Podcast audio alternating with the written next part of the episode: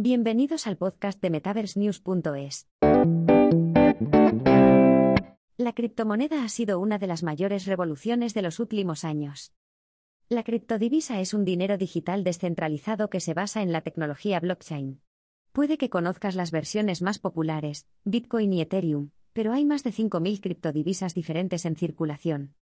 ¿Cómo funciona la criptomoneda?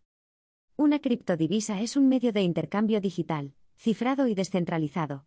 A diferencia del dólar estadounidense o del euro, no hay una autoridad central que gestione y mantenga el valor de una criptodivisa. En su lugar, estas tareas se distribuyen ampliamente entre los usuarios de una criptodivisa a través de Internet.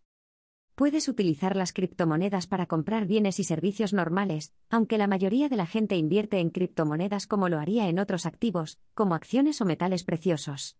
Aunque las criptodivisas son una clase de activos novedosa y emocionante, comprarlas puede ser arriesgado, ya que debes investigar bastante para entender completamente cómo funciona cada sistema. Bitcoin fue la primera criptomoneda, esbozada por primera vez en principio por Satoshi Nakamoto en un documento de 2008 titulado Bitcoin, un sistema de dinero electrónico entre pares.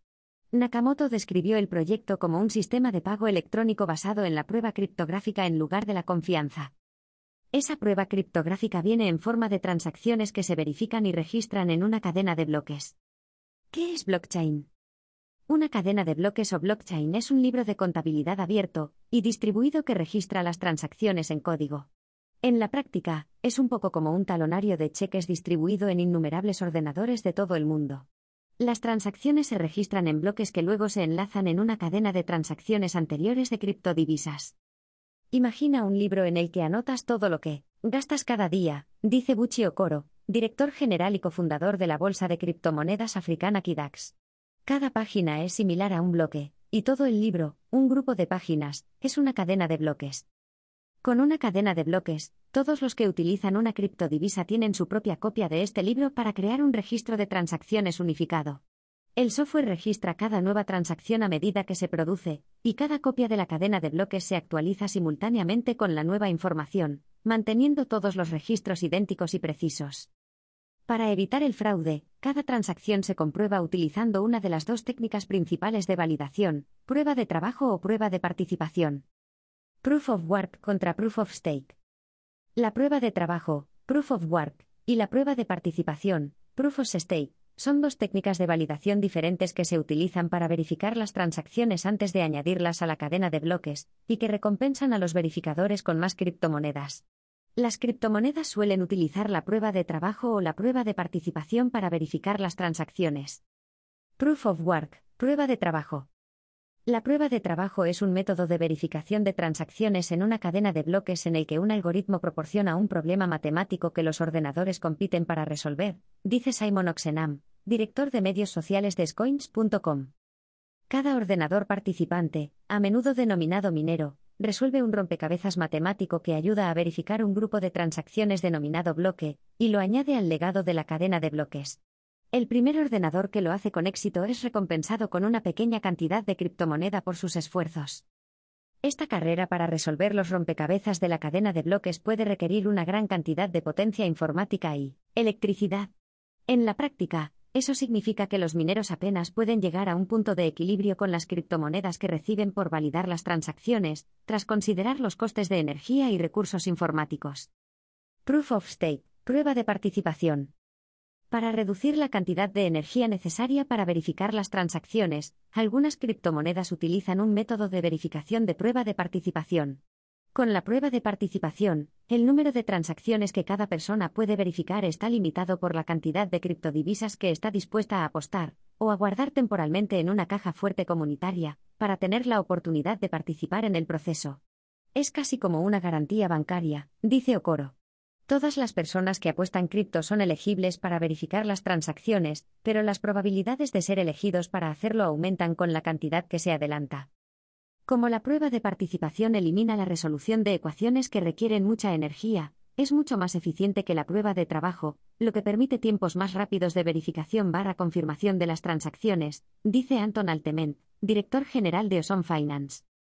Si un propietario de una participación, a veces llamado validador, es elegido para validar un nuevo grupo de transacciones, será recompensado con criptomoneda, potencialmente por el importe de las tasas de transacción agregadas del bloque de transacciones.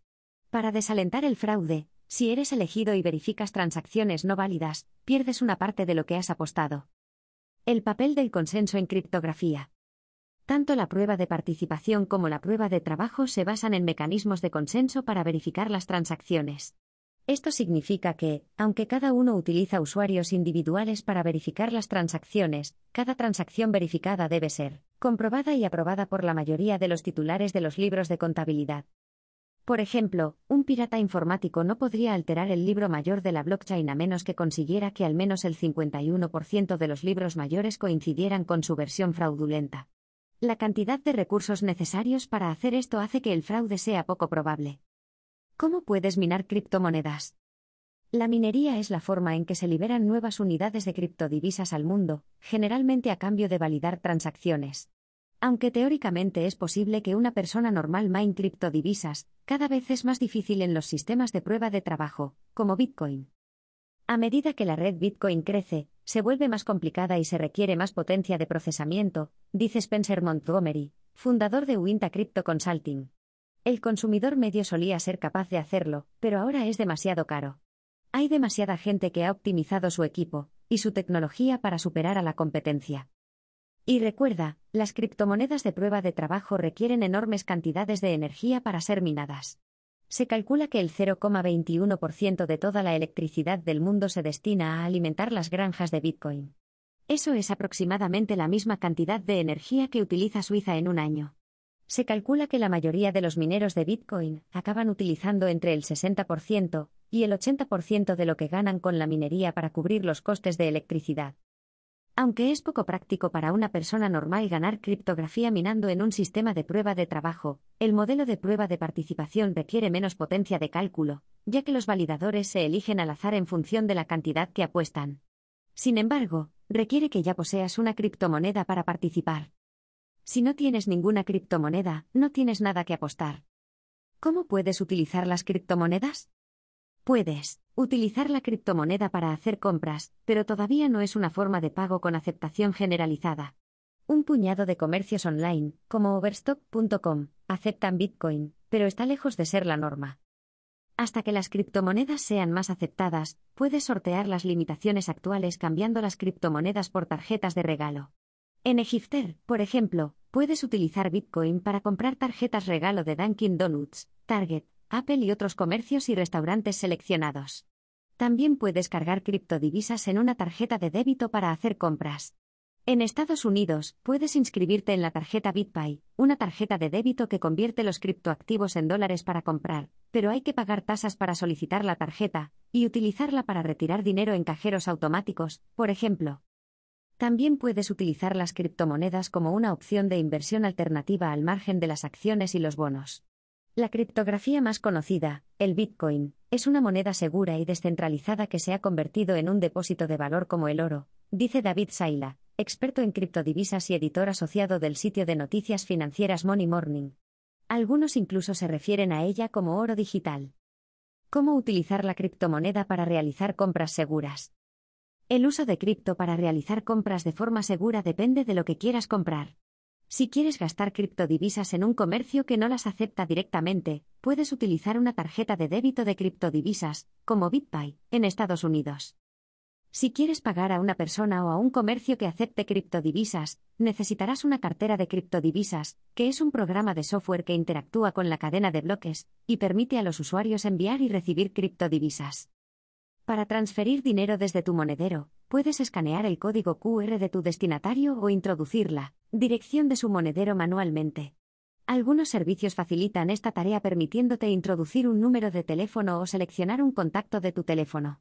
Ten en cuenta que las transacciones no son instantáneas, ya que deben ser validadas mediante una prueba de trabajo o una prueba de participación. Dependiendo de la criptomoneda, esto puede tardar entre 10 minutos y 2 horas.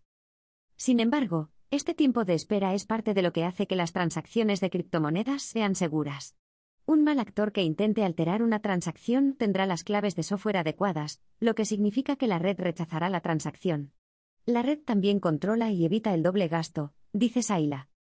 ¿Cómo invertir en criptomonedas? Las criptodivisas se pueden comprar en redes de pares y en bolsas de criptodivisas, como Coinbase y Bitfinex.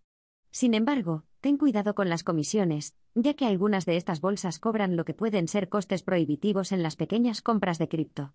Coinbase, por ejemplo, cobra una comisión del 0,5% de tu compra más una tarifa fija de 0,99 a 2,99 dólares, dependiendo del tamaño de tu transacción.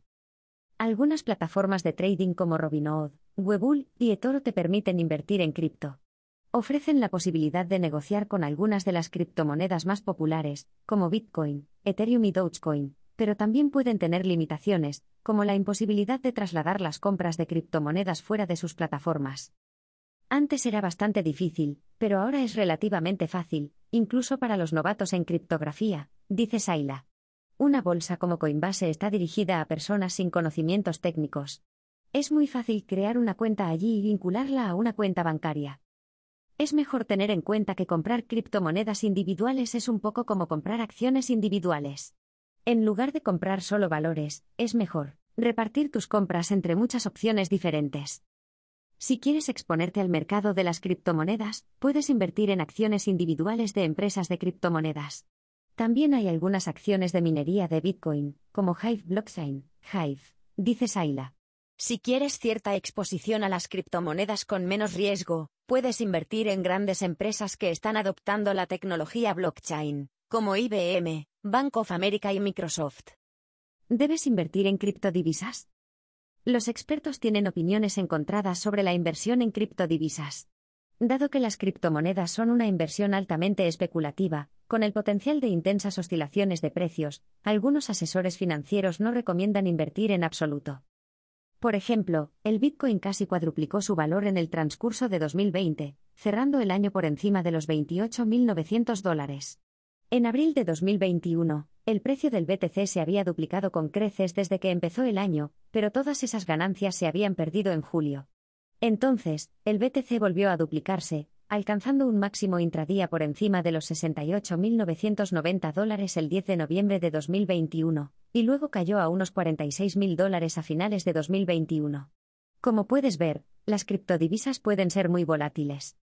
Por eso Peter Palion, planificador financiero certificado, CFP, de East Norwich, Nueva York, cree que es más seguro atenerse a una moneda respaldada por un gobierno, como el dólar estadounidense. Si tienes el dólar estadounidense en tus reservas de efectivo, sabes que puedes pagar tu hipoteca, que puedes pagar tu factura de la luz, dice Palion. Cuando miras los últimos 12 meses, el Bitcoin se parece básicamente a mi último electrocardiograma, y el índice del dólar estadounidense es más o menos una línea plana. Algo que cae un 50% no sirve más que para especular. Dicho esto, para los clientes que están específicamente interesados en la criptodivisa, el PPC Ian Harvey les ayuda a poner algo de dinero en ella. El peso en la cartera de un cliente debe ser lo suficientemente grande como para que tenga sentido y, al mismo tiempo, no descarrile su plan a largo plazo en caso de que la inversión llegue a cero, dice Harvey. En cuanto a la cantidad a invertir, Harvey habla con los inversores sobre el porcentaje de su cartera que están dispuestos a perder si la inversión se hunde. Puede ser del 1% al 5%, puede ser del 10%, dice. Depende de cuánto tengan ahora y de lo que realmente esté en juego para ellos, desde la perspectiva de las pérdidas.